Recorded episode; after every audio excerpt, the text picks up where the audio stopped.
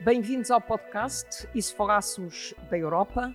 Vamos falar da economia, da política, da investigação, do digital, do ambiente.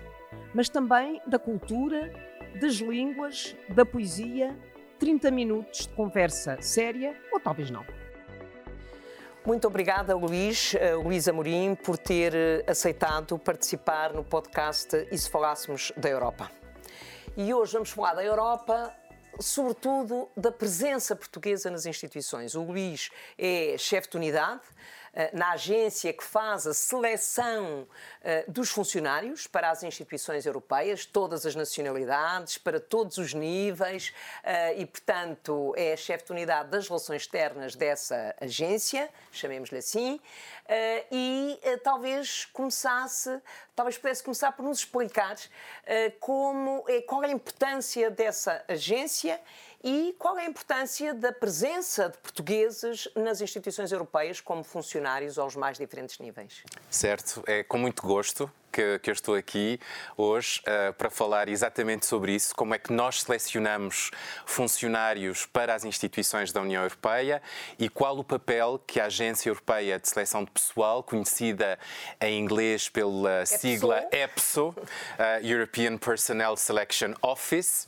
para que seja claro e explícito para todos, qual o papel que e, essa agência tem. para quem for à internet à procura da informação. Exato, vão encontrar, vão encontrar a informação com a sigla EPSO ou poderão também chegar uh, ao nosso site através de EU Careers, pois. mas não de carreiras europeias. De facto, aqui o inglês domina, como em muitas outras áreas.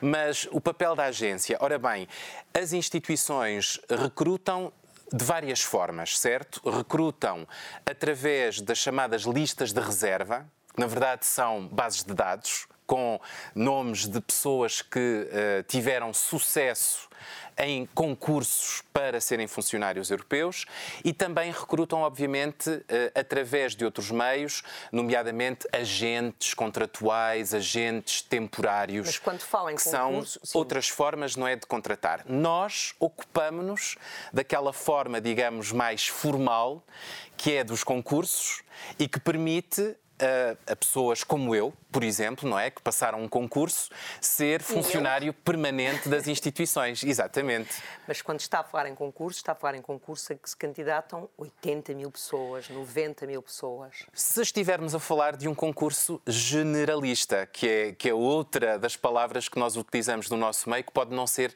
sempre fácil de compreender. Um concurso generalista, o que é? É um concurso para pessoas com pouca ou nenhuma experiência profissional, é um concurso de entrada na carreira eh, como funcionário das instituições. E aí, de facto, nós temos esses grandes uh, números que acaba de mencionar uh, em termos de candidatos. E, portanto, são concursos muito difíceis porque há uh, pronto, um, uma grande, exatamente, uma grande adesão, e ainda bem, não é? Significa que nós temos esse poder de atração, mas de facto tornam-se competitivos porque há essa grande adesão. Mas nós também temos concursos especializados em que não não há tantos candidatos. Por exemplo, vou.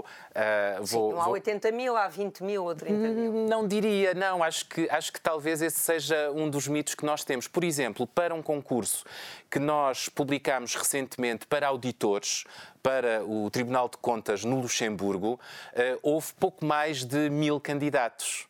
Sim, auditores certo? é um perfil. Porque muito... é um perfil especializado. Porque para auditores têm que se candidatar a auditores. Num concurso geral podem se candidatar biólogos, engenheiros, ciências humanas, direito, qualquer que seja a formação qualquer que seja a formação. E isso é muito importante, aliás, agradeço imenso dizer isso de forma bastante clara e explícita. O concurso dito generalista é de facto aquele concurso em que qualquer pessoa se pode candidatar e as instituições, não é, eh, estão eh, muito interessadas em que eh, essa hum, diversidade de perfis académicos e profissionais seja de facto alcançada e que esses candidatos com diferentes formações venham trabalhar para as instituições. Há ainda um bocadinho o mito de que só quem estudou ciência política, Exatamente. ou relações internacionais, ou economia, ou direito, é que tem acesso às instituições, ou, ou, é que tem oportunidades de sucesso, mas eu diria que hoje em dia isso está muito longe da, da realidade. E se nós conseguirmos acabar com esse mito, ótimo. Ótimo. E, e esta é uma oportunidade para comunicar isso a quem nos estiver a escutar, que de facto qualquer pessoa uh, venha da área da medicina, venha da área da engenharia, da arquitetura, uh, das uh, tecnologias da informação e comunicação, que hoje em dia são importantíssimas em qualquer organização. Todas elas têm um lugar para elas nas instituições. E as instituições querem esses perfis, porque nós lidamos com problemas muito complexos e temos necessidade de ter essa diversidade de perfis académicos e profissionais nas instituições para os poder resolver. Não é possível hoje em dia eh, resolver uh, os problemas da dimensão. Dou um exemplo que talvez seja um clichê, mas, por exemplo, as mudanças uh, climáticas, o clima, não é? Não é possível resolver isto apenas com um ou dois perfis.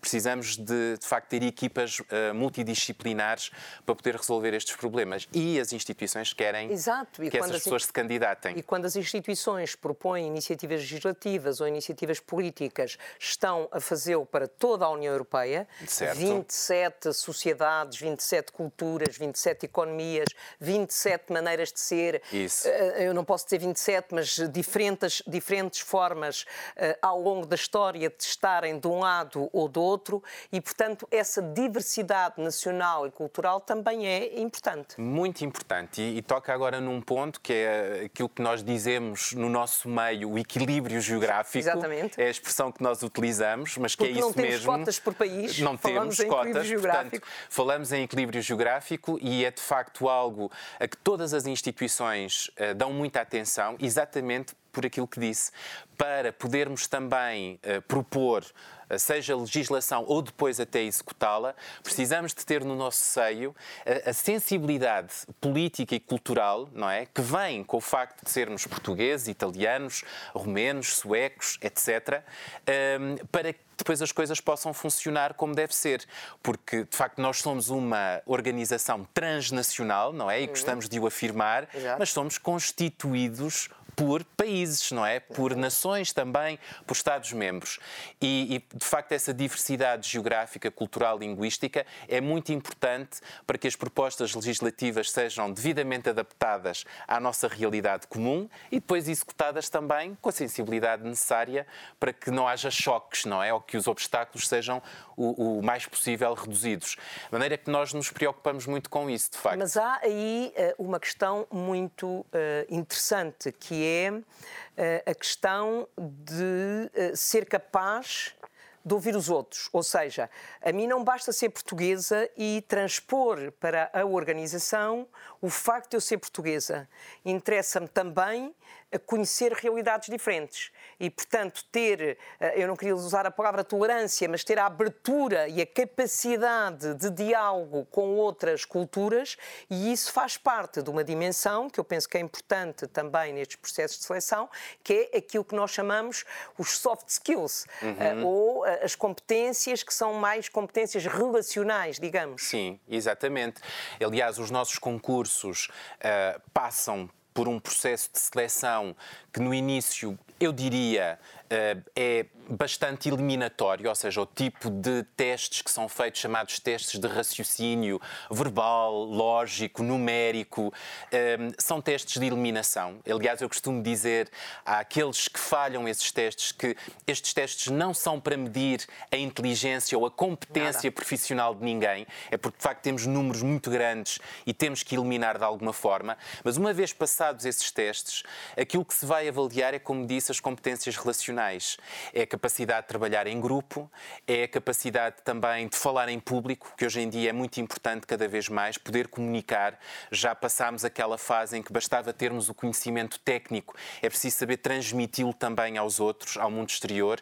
A capacidade também para podermos lidar com uh, problemas uh, que surgem uh, sem que os esperemos, com o imprevisto, não é? E, e, muitas das situações, das simulações, eu diria, a que os os candidatos são sujeitos é exatamente para poder observar a nossa capacidade de adaptação, de tolerância uh, em relação aos outros, de escuta, de maneira que isso são elementos muito importantes. Aliás, eu digo a muitos dos candidatos para uh, se prepararem o mais possível para este tipo de testes, porque os testes por computador, com manuais, com exercícios, a gente chega lá. Aliás, eu costumo dizer a gente chega que basta lá. ter cinco ou seis modelos e dominá-los para conseguir fazer esses Exato. testes iniciais. Os outros que vêm a seguir são mais, eu diria, mais complexos, porque resultam dessas tais competências relacionais que às vezes é preciso desenvolver. Não nascemos necessariamente com elas. E podem-se desenvolver essas competências. E é muito importante E há uma outra nisso. preocupação que, que eu sei que o EPSO tem, ou tinha, uhum. uh, que é um,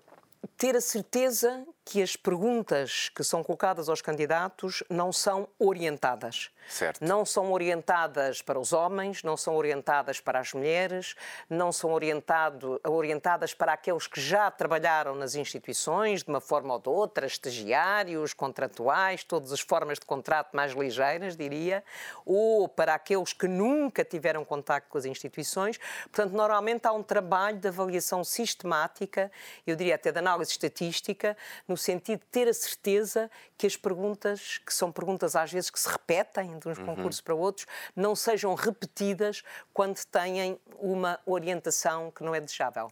Corretíssimo. Aliás, nós temos uma equipa de psicólogos cujo trabalho uh, diário é garantir a neutralidade dos testes de seleção que nós utilizamos.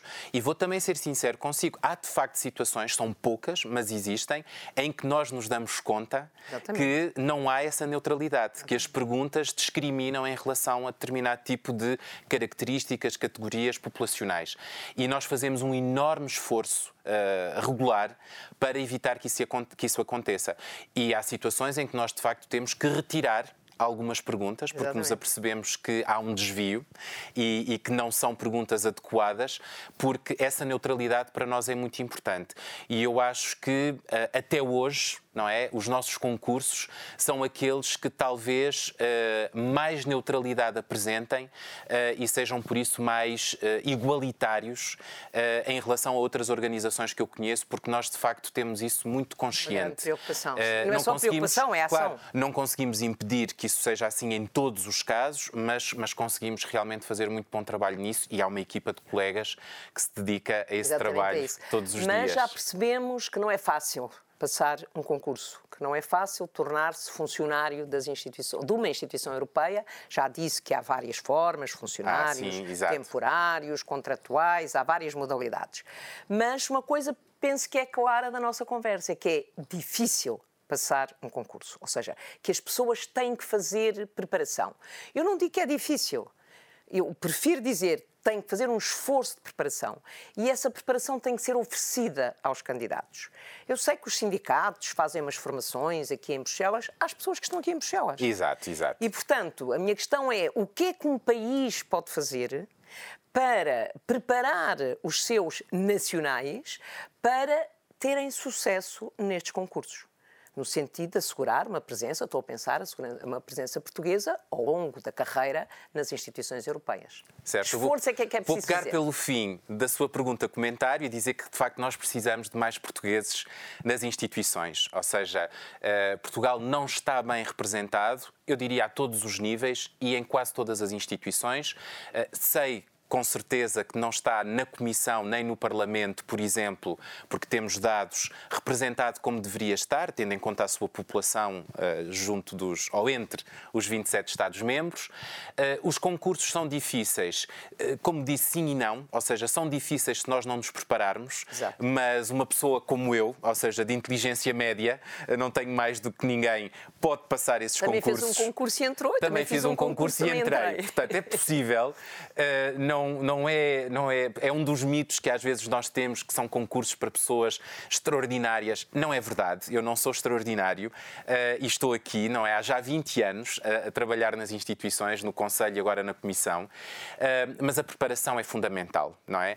E há muitos Estados-membros que apostam nessa preparação e fico muito satisfeito por saber que ainda ontem o Secretário o de Estado, Estado para os Assuntos Europeus em Portugal, Tiago Antunes, uh, anunciou que Portugal começaria a fazer também esse investimento na preparação de futuros uh, funcionários, neste caso potenciais candidatos uh, aos concursos para as instituições. Eu acho que é de facto muito importante, porque de outra forma uh, as pessoas nem sempre têm acesso a estes recursos, nem toda a gente está em Bruxelas, Exatamente. não é? E isso é uma vantagem, como disse, os sindicatos das instituições para os funcionários com contratos temporários organizam essas formações. Olha, quem, quem não eu, está cá. Eu, quando fiz o pode... meu concurso, passei, fiz uma formação organizada por um sindicato e não tenho dúvidas que isso foi fundamental. Sim, exato. É preciso trabalhar, é preciso estudar, é preciso saber fazer. Uhum. Porque conjugar as competências relacionais com as competências técnicas, com o conhecimento da União Europeia, é um trabalho que é preciso fazer de preparação. Exato. Eu também estou de acordo, acho que fiquei muito satisfeita do Secretário de Estado ter apresentado este programa, não só para, um, para que os preparar portugueses para participarem nestes concursos. Em Portugal já tinha sido feito um esforço há uns anos atrás.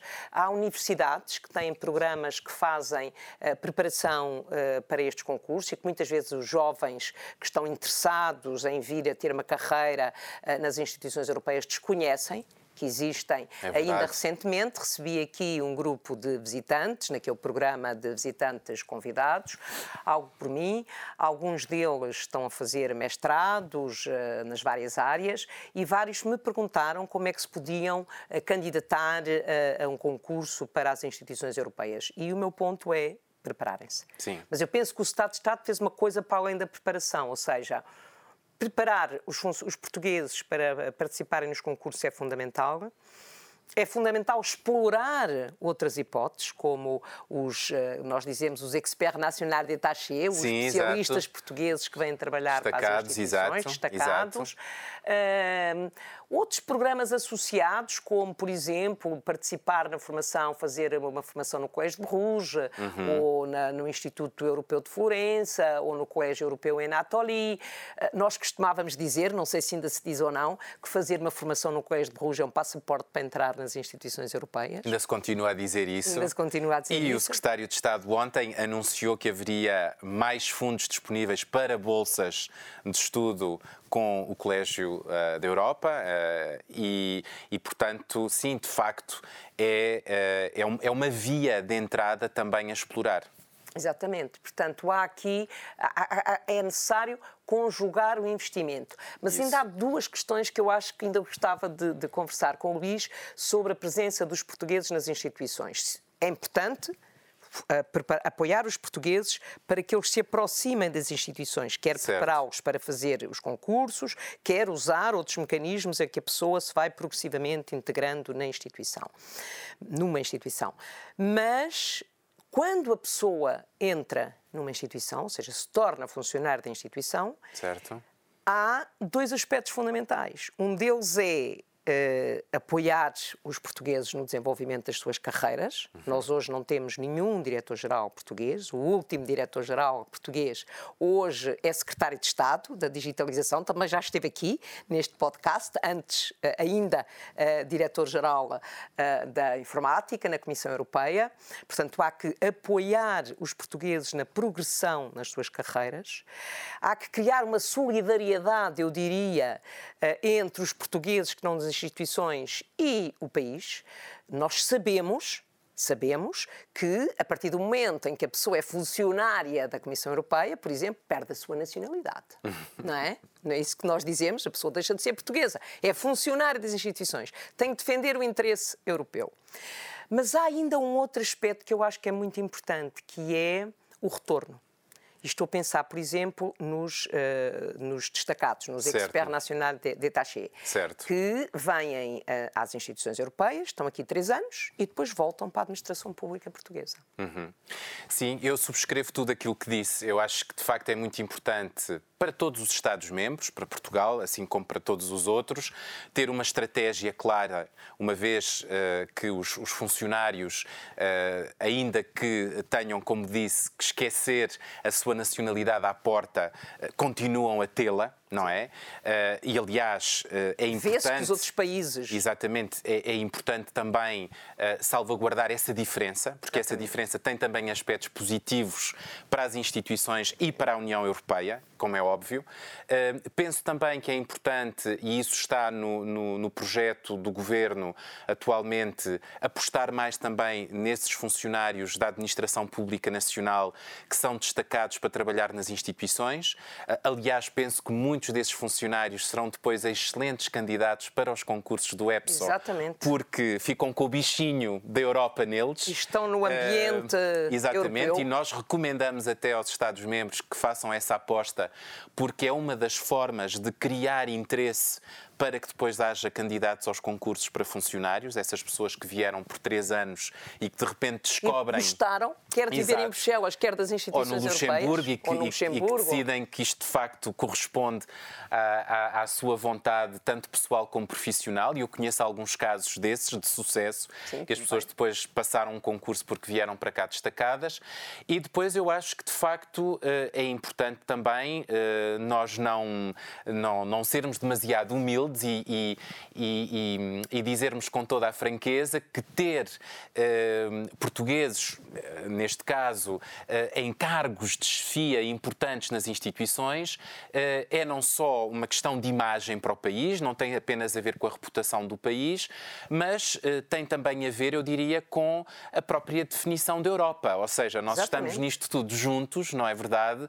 De maneira que não podemos ter determinado tipo de, de, de de, de patamares uh, mais acessíveis a umas nacionalidades do que as outras, porque a representatividade também é uma forma de nós afirmarmos que os 27 Estados-membros são iguais, Exatamente. não é? Entre pares. E, e, portanto, é muito importante para todos os Estados-membros sentirem-se devidamente representados e, e, Portugal não foge, não foge à regra. Acho que é perfeitamente legítimo. Não se trata de uh, andarmos aqui a defender a nossa camisola porque é melhor do que a dos outros, mas porque a nossa camisola merece também também o mesmo espaço Até porque o, que, que os outros têm. O Luís está lá neste momento e terá uma visão mais alargada desta questão, mas eu nunca senti, eu acho que uh, as pessoas fazem sempre, os funcionários fazem sempre esforço em conjugar o interesse nacional e o interesse europeu. Uhum. Porque a Comissão Europeia é a guardiã dos tratados. Com certeza. A Comissão é que tem o direito de iniciativa. A, a Comissão Europeia,